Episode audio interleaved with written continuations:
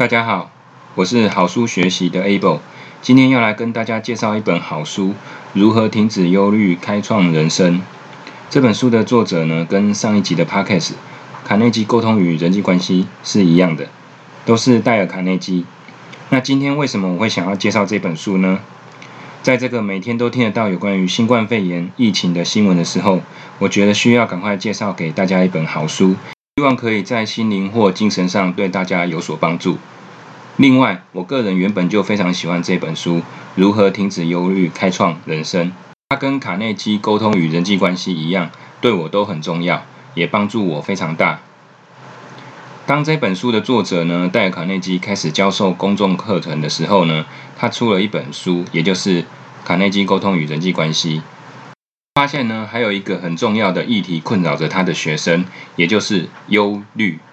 他决定去纽约的公共图书馆呢，找这个方面的主题的书。在他阅读了二十二本有关忧虑的相关书籍以后，他又到了外面的书店看了许多有关忧虑的书。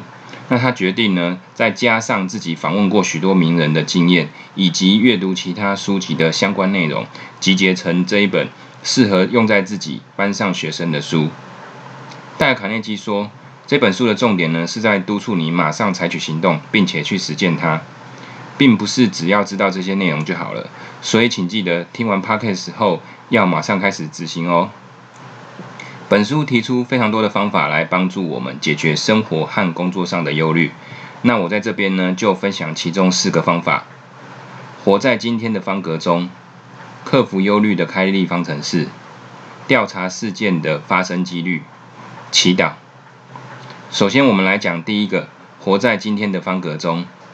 活在今天的方格中的意思是，只要专注今天的事情，不要为过去忧虑，也不要为未来忧虑。你可能会以为，人怎么可能不会为未来的计划来担心呢？戴尔·卡内基的意思是，我们当然还是要为未来计划，可是呢，不要为了未来而忧虑。计划和焦虑呢是不一样的事情。书上呢有举了两个很生动的例子。第一个例子是作者提到轮船的船舱跟船舱之间都有门，只要一个按钮按下去就可以关上这个门，然后呢变成防水舱。这就好像人生一样，我们呢只要为了今天的这个船舱努力，过去和未来的船舱呢用舱门把它隔绝，然后隔绝这些忧虑跟害怕。否则呢我们会浪费我们的精神跟心力，拖累自己，让今天。这个船舱呢就被水淹没，然后我们就沉船了。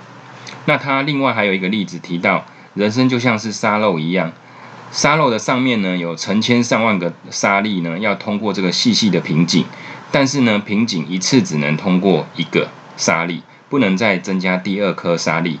就像我们在处理繁杂的事情的时候，我们每天呢必须一件件慢慢的处理，就像一次只能通过一粒沙子的。沙漏瓶颈，不然就会被堵塞住，对自己的生理或心理造成伤害。这个概念呢，跟一九九九年出版的一本非常有名的灵性的书呢，叫做《当下的力量》（The Power of the Now），许多相同之处。不相信你可以试试看。如果你的心呢，能够专注在现在跟当下，就可以减少大部分的忧虑。当你忧虑的时候呢，通常都是为了过去跟未来，而不是关心现在的这一刻。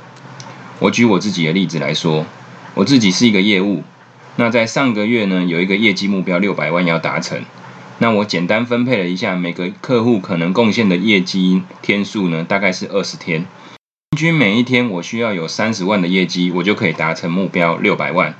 这个时候，我如果开始忧虑，我前一个月只能达到五百万，而且呢，是因为有前前个月的业绩延后，还有下个月的业绩提前提。结算我才达到五百万的，那这个月呢根本就没有延后的业绩，我怎么可能做到六百万？那我呢就会非常的忧虑。不过呢，如果我计算了这个每天的业绩目标其实是三十万，那我就是盯着这每天是否有达到三十万的业绩。虽然我每天还是会看，呃，我过去到现在的累积业绩量，但是呢，我并没有去忧虑是否有可能达成，而是专注的好好处理今天的客户要求，并且呢，多问一下客户还有没有更多的可能需求，然后呢，有达到业绩，OK，我就放心了。所以奇怪，我没有特别每天去想说，哎，我的累积业绩是否还剩多少才能达到六百万？甚至呢，我每天也不一定达到三十万的单日业绩目标。但是呢，我过去的业绩我就不管了，我只管今天有没有达到三十万，然后努力做到。没想到当月的最后几天，我就确认我有达到当月的业绩目标六百万，而且我是十个业务里面唯三达到目标的业务。第二个，我们来讲克服忧虑的开利方程式。开利方程式就是有名的开利冷气创办人开利先生告诉作者的忧克服忧虑的办法。这个呢是开利先生年轻的时候遇到一个很困难的工作，那他自己想出来的解决忧虑的三步骤。第一个步骤，先找出可能会发生的最坏状况是什么。这个步骤是接受这个可能发生的最坏状况。第三个步骤是从已经接受的最坏状况里想办法改进。这三个步骤呢，在我个人实际操作起来，我觉得非常有效。其中最重要的是在第二点最有挑战性。第二点就是接受这个可能发生的最坏状况。心理学之父威廉詹姆斯说：“接受现实是克服不幸的第一步，因为当你的内心可以接受最坏的状况时，接下来就没有什么可以觉得是损失的。任何的进步都是一种恩典跟收获。举例来说，当我过去在说书的时候，常常遇到。我写了一个报名网页，很多天都没有人报名。那我常常就跟自己讲说，没关系，最惨最惨就是一个人都不会来听。那我的损失呢，就是我预先付出的场地费，然后呢，我也是花了很多时间跟准备。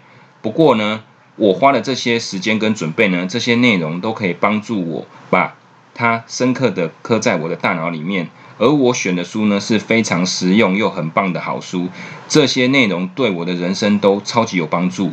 那场地费就当做是我在缴这个学习的学费吧。然后呢，为了让这个最坏的状况没有人来，这件事不会发生，我会在边准备说书的时候呢，也边思考：诶，我这本书对人有帮助的地方到底是什么？是不是可以练习用白话还有真诚的文字，让人家可以感受到？那大家就会想要来报名，也就是第三步骤的部分。那如果一篇的行销文不够，我就再写第二篇、第三篇。那我就把它想成我是在练习写文案，这也是一种好方法。通常呢，在最后就会越来越多人来报名我的说书了。三个解决忧虑的办法，它是调查事件发生的几率。怎么说呢？作者说，他从小就是一个常常担心各种事情的人，担心下大雷雨的时候呢会被雷打死，担心被小朋友霸凌的时候呢会被对方欺负割掉耳朵，担心呢未来没有人要嫁给自己，担心呢自己结婚了以后不知道怎么跟老婆讲话，等等等非常非常多的大小事。后来呢，等作者年纪更大了以后。他回想起过去这些担忧的事，才发现他担心的事呢，百分之九十九九点九都没有发生过。那我们的忧虑跟烦恼呢，大部分都来自于我们的想象，而不是现实。举例来说，作者有一个朋友吉姆，他订了十到十五卡车的水果要卖。吉姆说，他总是会担心，万一运送水果的火车翻覆，然后呢，或者是火车经过的桥断裂等等。各种原因，他就无法如期交付水果。作者卡内基就问吉姆说：“你总共运送过多少的卡车水果？”吉姆说：“我总共大概运送了两万五千个卡车，那么多。”作者又问他：“诶，那这些卡车里面，你有遇过翻覆的情形？大概有几次？”吉姆说：“嗯，好像大概只有五次而已。”卡内基就问他。两万五千分之五，这个几率这么的低，觉得你还需要担心吗？再来是这两万五千次的运送过程中，有几次呢是火车经过吊桥，然后桥就断裂的？吉姆说从来没有发生过。作者说，那你为什么还要为从来没有发生过的几率来担心呢？所以呢，绝大多数的人呢，都过于担忧自己关心的事情。因此，无形中呢，就超级放大了坏事发生几率的这个数字。因为看过这本书以后，所以我一直记得这个原则。什么原则呢？就是我们担心的事通常不会发生。后来呢，我在生活上或工作上遇到害怕发生坏事的时候呢，我就告诉自己，虽然我非常担心坏事会发生，不然我们来做个测试，看这次有没有真的发生。这样子我就可以推翻卡内基的这条原则。那让让你们猜猜看，后来结果如何？结果是每次我只要想起了这个原则，想要测试是否真的会发生我。担心的坏事的时候，从来一次就没有真的发生过那个担心的坏事，全部都只是我过度的担心跟幻想而已。怎么样？你要不要也跟我一起测试看看？第四个解决忧虑的办法是祈祷。作者戴尔·卡内基说：“祈祷和坚定的信仰可以克服忧虑。”事实上，我现在甚至认为祈祷是万能的解药，但。这个想法，在我第一次看这本书的时候，我是不会相信的。这是在过了十年左右，我看了很多心理学书的现在，我终于非常的相信，祈祷是非常有用的。即使我目前还不太算是一个虔诚的有神论者，你听到这里可能会觉得，哎，祈祷怎么可能有帮助啊？